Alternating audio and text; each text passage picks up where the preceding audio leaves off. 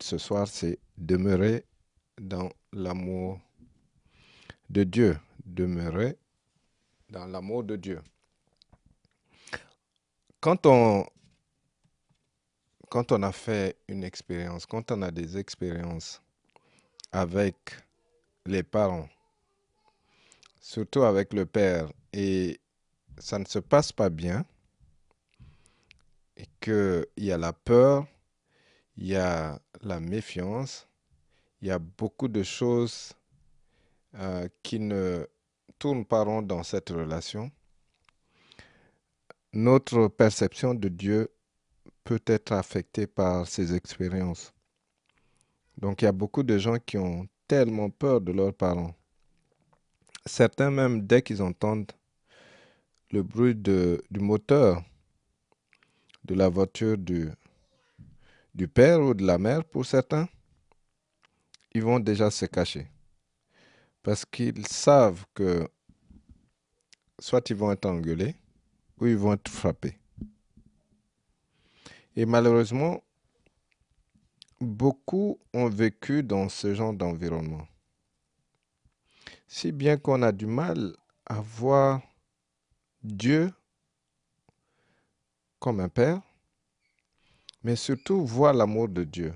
Parce qu'on n'a pas cette expérience avec les parents proches, avec ceux qui devraient nous montrer l'exemple, l'exemple d'un père, l'exemple de Dieu qui aime ses enfants.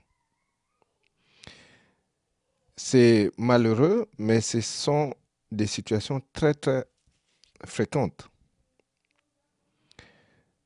Mais nous devons voir Dieu sous un autre angle, sous l'angle de la perfection, de l'amour. Il y a aussi certains qui ont cherché vraiment l'amour, parce que Dieu nous a créés avec ce besoin d'être connectés à d'autres, de ressentir l'amour, de partager l'amour. Mais beaucoup n'ont pas compris cela, donc ils ont cherché à combler ce vide. Certains ont cherché à combler le vide avec des relations humaines. Donc ils ont fait plusieurs, ils ont eu plusieurs relations pensant que c'est ça l'amour. Et malheureusement, au bout d'un certain temps, le, ce vide-là n'a pas été comblé. Ce vide n'a fait que se creuser. Et si la relation se termine mal, on se retrouve avec des blessures. Et là, il y a encore des blessures qui sont encore plus profondes qu'avant. Parce que on a, on a un besoin, on veut combler le vide, on cherche, on pense que c'est auprès des autres hommes et on n'en trouve pas. D'autres vont chercher à combler le vide avec l'alcool ou la drogue, ou bien même avec le travail. Ce n'est pas seulement des mauvaises choses, mais certains ont cherché à combler le vide avec l'alcool, euh, avec le travail, pardon, ils n'ont fait que travailler. Il faut avancer, il faut exceller, il faut aller à un autre niveau, il faut avoir plus de salaire, il faut ainsi de suite. Il faut avoir des, euh, des belles voitures, une belle maison. Et finalement, quand ils sont arrivés à avoir tout cela, ils sont dans la grande maison et il n'y a pas la paix. Ils sont dans la grande maison, mais c'est vide leur cœur est vide et finalement, on tourne en rond. C'est parce qu'on n'a pas cette définition de l'amour. C'est quoi d'abord l'amour? L'amour, en fait, c'est pas juste lié au sentiment. Je t'aime aujourd'hui, demain je te déteste. C'est pas seulement lié au sentiment. Ça, ce sont les sentiments. Oui, l'amour crée des sentiments. Mais c'est plus que ça. L'amour, c'est une personne. L'amour, c'est Dieu. Dieu est amour. L'essence même de Dieu, c'est l'amour. Si bien que Dieu, pour respecter les critères d'être enfant de Dieu, il faudrait qu'on voit l'image de l'amour dans notre vie. Ce ne sont pas les sentiments ou les mots qu'on peut euh, surdoyer la, personne avec ou noyer la personne avec euh, et en disant qu'on aime la personne. C'est au-delà de ça. C'est plus que ça. Cet amour, c'est plus que ça. C'est pour ça que le vide ne se comble pas, parce que quand on ne trouve pas l'amour même en personne, la personne, Dieu qui représente l'amour, quand on ne le trouve pas, ou bien quand on le trouve, mais on n'a pas vraiment la conscience que tout ce qu'on cherchait dans le monde, tout ce qu'on cherchait à travers les objets, les posséder plus, à travers les relations, que c'est Dieu, et qu'il est capable de combler ce vide, mais on tourne en rond. Voilà pourquoi beaucoup, beaucoup de gens ont tourné en rond pendant des années. Et c'est dommage. C'est dommage parce que quand on tourne en rond, on perd beaucoup de temps. Donc, il faut savoir où trouver l'amour. Ah, donc, il faut, savoir canaliser cet amour. Parce qu'on cherche dans toutes les directions, mais quand on ne, on ne va pas la source, on tourne en rond, on tourne en rond, on est encore plus frustré qu'avant et ça n'arrange pas la situation. Et notre passage d'aujourd'hui, qui se trouve dans 1 Jean, Jean 4. On va lire et ensuite euh, expliquer au fur et à mesure qu'est-ce que la parole de Dieu nous dit. Parce que il faudrait que nous puissions savoir ce que la parole de Dieu nous dit à propos de, de, de l'amour de Dieu et comment demeurer dans cet amour. Parce que c'est, c'est important de euh, proclamer la parole de Dieu. Mais quand on ne demeure pas en Dieu, quand on ne demeure pas sous sa protection, ben on est très vulnérable. Parce que ce monde est rempli de, de méchanceté, de beaucoup de, des choses que nous ne connaissons pas forcément. Et le monde est spirituel d'abord. Donc il y a beaucoup de choses qui se passent que nous ne voyons pas. Donc si nous, ne demeurons nous ne demeurons pas en Dieu, nous sommes vulnérables. Nous sommes exposés. Voilà pourquoi Dieu veut ou nous recommande de demeurer en lui. Et le Seigneur Jésus, quand il a parlé à ses disciples avant de, partir vers le Père, il a dit, demeurez en moi. Demeurez en moi, comme moi je demeure. Je demeure en Dieu.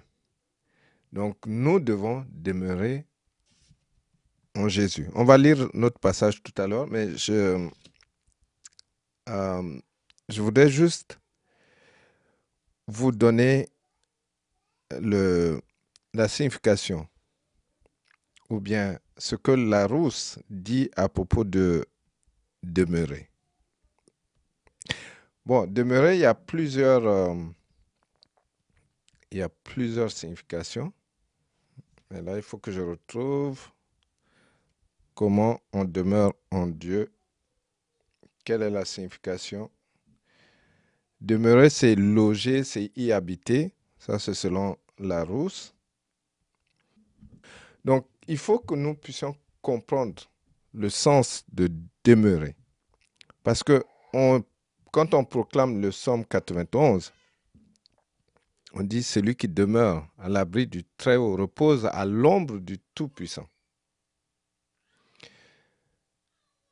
Pour demeurer dans l'amour de Dieu, demeurer dans sa présence, il faut intentionnellement se placer là. Il faut se placer dans sa présence. Et comment on se place dans sa présence? Il faut d'abord savoir que Dieu existe. Il faut savoir qu'il est là. Et c'est et lui faire confiance. Comme je parlais des traumatismes, des choses qui ont été euh, des situations qu'on a eu à subir, que ce soit à l'enfance, même quand on, était, quand on est adulte, ce qui fait qu'on on, perd confiance. On ne fait confiance à personne parce qu'on a été blessé plusieurs fois. Donc c'est difficile de demeurer dans la présence de Dieu. C'est difficile de faire confiance à Dieu. Et du coup, l'ennemi en profite. L'ennemi profite de cette situation pour, euh, en fait nous, nous malmener et aussi pour nous détacher davantage, nous nous éloigner de la présence de Dieu. Donc je, je vais lire quelques définitions de demeurer et ensuite, on va passer à notre lecture cette fois-ci. Donc, selon Larousse, demeurer, c'est rester quelque part, y être pendant longtemps. Donc, y, y être pendant longtemps. C'est pas juste venir prier et c'est là qu'on demeure dans la présence de Dieu. Non il faut que ça soit en permanence parce qu'on lui appartient. Notre vie n'est plus à nous. Donc on appartient à Dieu. On demeure dans son amour. Donc Larousse dit rester quelque part, y être pendant longtemps. Y être pendant longtemps. Il faut, il faut vraiment s'imaginer qu'on est dans la présence de Dieu pour toujours. Même quand on n'est plus de ce monde, on sera dans sa présence encore. Ça sera encore direct, d'une manière directe. OK? L'apôtre Paul dit absent du corps, c'est être présent avec le Seigneur. Donc nous sommes attachés au Seigneur pour toujours. Il y a cette alliance-là qui nous unit à lui.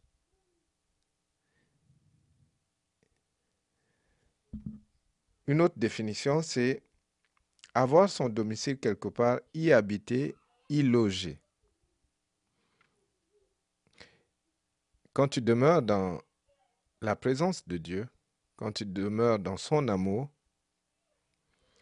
tu es logé là. C'est ta demeure. C'est ta maison y habiter, loger, nicher, ainsi de suite. Ça, c'est le familier. Aussi, troisième définition, c'est rester comme souvenir dans l'esprit. Rester comme souvenir dans l'esprit. Bien sûr qu'on n'a pas, pour certains, il n'y a pas de très bons souvenirs, mais il faut revoir ta vie passée, malgré les situations difficiles, malgré tout ce qui a été fait. Comment Dieu t'a sorti de là? Comment Dieu t'a secouru? Est-ce que tu ne vois pas la, présence de Dieu?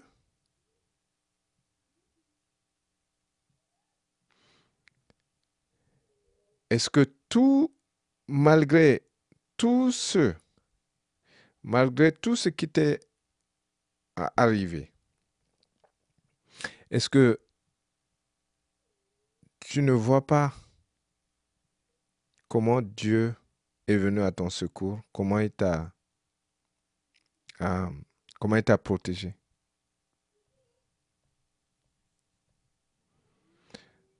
Oui, quand tu regardes ta vie passée, c'est que tu, euh, tu n'as que de mauvais souvenirs, donc c'est normal de... C'est normal de, de te sentir abandonné par Dieu. C'est normal de te dire où est-ce qu'il était quand tu étais maltraité. Mais Dieu était toujours là. Il était à tes côtés. Il ne t'a jamais abandonné. Il ne t'a jamais abandonné. Ça, je peux te le dire. Et sa parole te dit clairement que Dieu est fidèle. Il n'abandonne pas.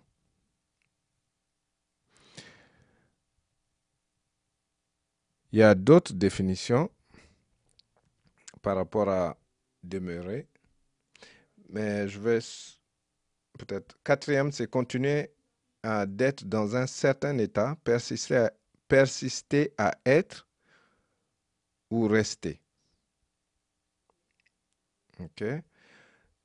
La, cinquième définition, et on va finir par ça, c'est rester la propriété, de quelqu'un. Donc c'est pour cette raison que, que Paul disait que sa vie ne lui appartenait plus. Donc en fait, quand on est en Dieu, on est en Christ, on ne nous appartient plus, on n'est plus maître de nous-mêmes. C'est le Seigneur qui agit à travers nous. C'est lui qui agit à travers nous. Et tout ce que nous faisons passe par ce canal, passe par le, filtre de Dieu. Cette fois-ci, lisons notre passage dans Jean 1 Jean 4, verset 7 à 21. Et je vais expliquer au fur et à mesure, par la grâce du Seigneur. Il dit, bien-aimés, aimons-nous les uns les autres, car l'amour vient de Dieu. Et toute personne qui aime est née de Dieu et connaît Dieu. Celui qui n'aime pas n'a pas connu Dieu, car Dieu est amour. Donc, l'image même de l'amour est cachée en Dieu pour voir si tu es enfant de Dieu, on doit voir cette réflexion. On doit voir cette image qui se reflète à travers ta vie.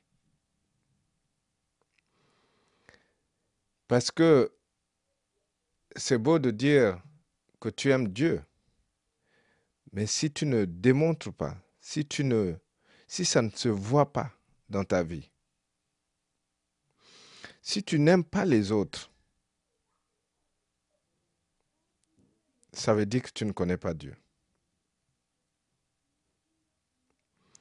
Ça veut dire que Dieu n'est pas réellement dans ta vie. Tu prétends aimer Dieu, mais Dieu n'est pas dans ta vie.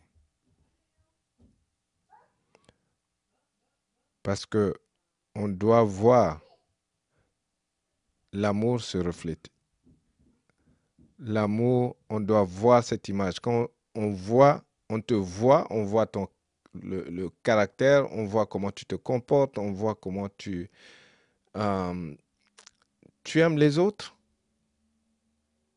Quand je dis aimer les autres, ce n'est pas aller embrasser tout le monde pour prouver que tu les aimes,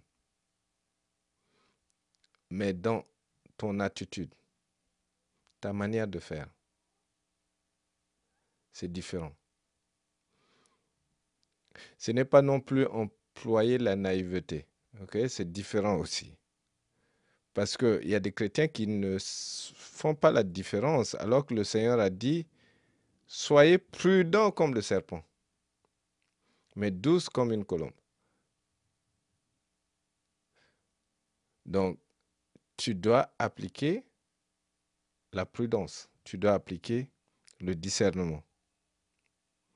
C'est pas parce qu'on dit aimez-vous les uns les autres et que tu vas traduire faites confiance les uns les autres, faites confiance à tout le monde parce que tu dois les aimer. Non. Ça, c'est tout un autre chapitre. Le verset 9 dit, Voici comment l'amour de Dieu s'est manifesté envers nous. Dieu nous a envoyé son Fils unique dans le monde afin que par lui nous ayons la vie. C'est vraiment l'amour qui a poussé Dieu à envoyer son Fils. Parce qu'on était... Les hommes, on est toujours, on est toujours. Les hommes sont tellement ingrats. Et c'est même cette ingratitude qui a fait que les, gens n'ont pas reconnu Jésus comme Messie, comme Sauveur. Et c'est cette méchanceté aussi qui les a poussés à crucifier le Seigneur. Ils ont comploté, ils ne voulaient pas de lui parce qu'il les dérangeait. La parole qu'il a annoncée euh, les challengeait. Donc ils ont tout fait pour pour lui ôter la vie. Mais c'était dans le plan du salut. Donc Dieu a envoyé son Fils unique pour mourir pour nous à cause de cet amour. Ok, donc cet amour qui a poussé Dieu à livrer son Fils, bien sûr, ça fait mal d'arriver jusque-là, mais c'était la solution qui pouvait nous donner le salut. Donc Dieu a livré son Fils pour nous. C'est par amour. Et imaginez un condamné à mort et quelqu'un d'autre vient et dit, laissez-le. Moi, je prends sa place. Euh, aux États-Unis, il y, a des États qui, euh, qui condamne les gens à mort et qui les exécute. Donc imaginez quelqu'un d'autre qui vient dit je prends ta place sur la chaise électrique ou bien injection, ainsi de suite. C'est vraiment par amour. C'est par amour que Dieu a agi. Et cet amour consiste non pas dans le fait que nous, nous avons aimé Dieu, mais dans le fait que lui nous a aimés et a envoyé son Fils comme victime expiatoire pour nos péchés. C'est Dieu qui nous, qui nous aime parce qu'il nous a aimés même avant que nous puissions exister physiquement. Il nous a destinés à faire des choses. Il nous a appelés à l'existence. Et c'est par amour. Dieu nous connaissait même avant que nous ne venions dans ce monde. Et il a déjà livré son Fils pour nous. Donc le Seigneur est venu comme victime. Il était destiné à l'abattoir, comme dit, comme c'est écrit dans Ésaïe. Et il n'a pas ouvert la bouche. Le verset 11 dit, Bien-aimés, puisque Dieu nous a tant aimés, nous devons aussi nous aimer les uns les autres. Donc c'est une démonstration, c'est un exemple que Dieu nous a donné. Et il nous a aimés, nous devons transférer cet amour aux autres. Personne n'a jamais vu Dieu. Si, si nous nous aimons les uns les autres, Dieu demeure en nous et son amour est parfait en nous. Donc, pour que l'amour de Dieu demeure en nous, pour démontrer que l'amour de Dieu demeure en nous, il faudrait qu'on voit comment on aime les autres. Parce que si on n'aime pas les autres, l'amour de Dieu ne demeure pas en nous. Et si l'amour de Dieu ne demeure pas en nous, nous ne pouvons pas demeurer non plus dans l'amour de Dieu. C'est, aussi simple que ça. Pour demeurer dans l'amour de Dieu, il faut non seulement, parce que le Seigneur Jésus a dit, si vous m'aimez, faites mes commandements. Respectez mes commandements. Et quand on voit les, commandements de Dieu, c'est résumé. On doit aimer Dieu de tout notre cœur, de tout notre, de notre âme, notre esprit, mais on doit aimer son prochain comme soi-même. Donc tout se résume dans l'amour. Tu veux demeurer dans la présence de Dieu, dans l'amour de Dieu. Aime ton prochain.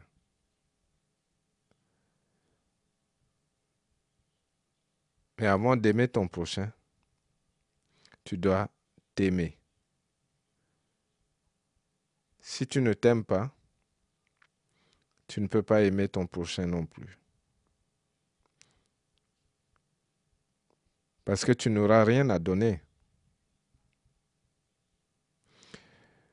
13, le verset 13, nous reconnaissons que nous demeurons en lui et qu'il demeure en nous au fait qu'il nous a donné de son esprit. Donc pour aimer les autres, c'est en fait le Saint-Esprit qui nous donne cette capacité. Parce que c'est difficile, en fait, d'aimer certaines personnes. On, aime facilement un voisin qui est très gentil, qui nous partage le gâteau, ou bien qui nous offre des cadeaux à l'anniversaire, ou qui, euh, prend soin de, la cour, ok, ou du jardin à notre absence, ou qui peut même euh, s'occuper de nos animaux pendant qu'on n'est pas là. Oui, c'est facile d'aimer ce voisin. Mais une autre personne qui te regarde méchamment, qui ne veut même pas te sentir dans le voisinage, là, ça, devient difficile. Là, ça devient compliqué. Donc l'amour que nous manifestons envers les autres, c'est le Saint-Esprit, c'est l'Esprit de Dieu qui nous donne cette capacité. Ce n'est pas notre nature. Nous, notre nature, c'est d'aimer ceux qui nous aiment et de détester ceux qui nous détestent. C'est aussi simple que ça. Mais qu'est-ce qui te donne la capacité de d'aimer ton collègue de travail qui te fatigue à la longueur de la journée? D'aimer le caissier qui te répond mal ou d'aimer le membre de, un des membres de, de ta famille qui est tout le temps là en train de mal parler de toi Qu'est-ce qui te donne cette capacité Si ce n'est pas l'Esprit de Dieu? Même si tu as une nature très douce, tu es quelqu'un sans problème, comme on dit souvent, Si ce n'est pas Dieu qui te donne cette capacité, à un moment donné, tu craques. Et quand tu craques, euh, ce n'est plus beau à voir. Alors, c'est Dieu qui te donne cette capacité d'aimer les autres,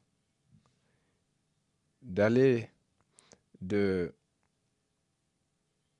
de ne pas répondre le mal pour le mal et de, de ne pas penser se venger, mais plutôt de prier pour ceux qui te maltraitent.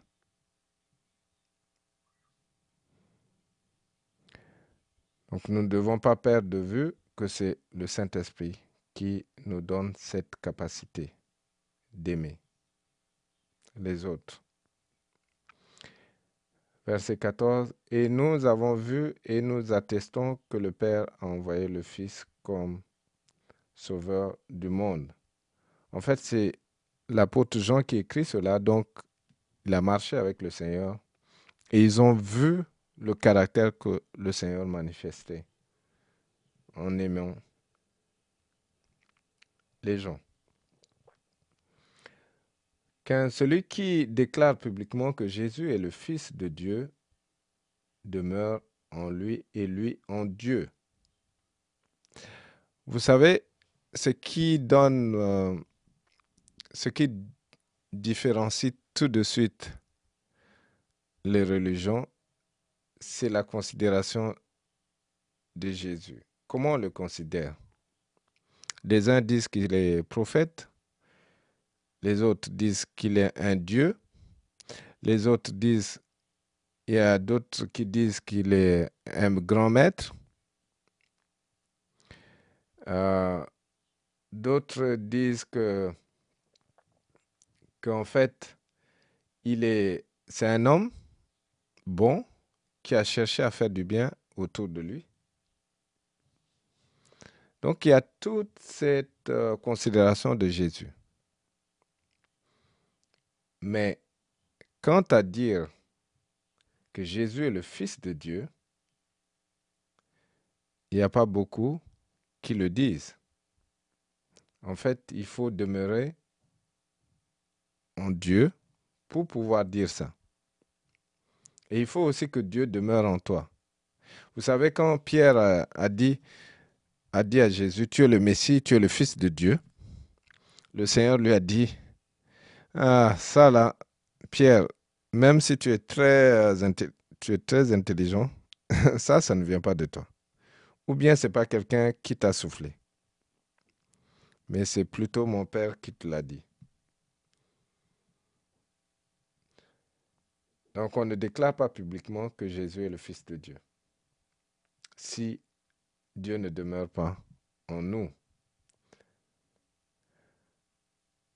Or, et aussi pour ajouter ça, il y a beaucoup, beaucoup de chrétiens. Je, j'ouvre une parenthèse là. Il y a beaucoup de chrétiens qui n'arrivent pas à dire publiquement que Jésus est le Fils de Dieu, qu'ils croient au Seigneur Jésus.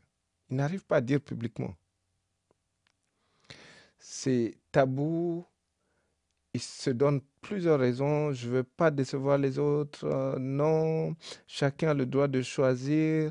Euh, je veux pas choquer le monde autour de moi. Donc on ne dit pas finalement. On préfère, oui, euh, il y en a même qui disent que la foi c'est privé. Donc, ils ne peuvent pas déclarer publiquement que Jésus est le Fils de Dieu, qu'il croit au Seigneur Jésus. Ferme la parenthèse. 16. Or, nous, nous, nous avons connu l'amour de Dieu pour connu l'amour nous avons connu l'amour que Dieu a pour nous et nous avons cru. Dieu est amour, celui qui demeure dans l'amour demeure en Dieu et Dieu demeure en lui. Waouh! Donc, quand on demeure dans l'amour de Dieu, automatiquement, Dieu demeure en nous.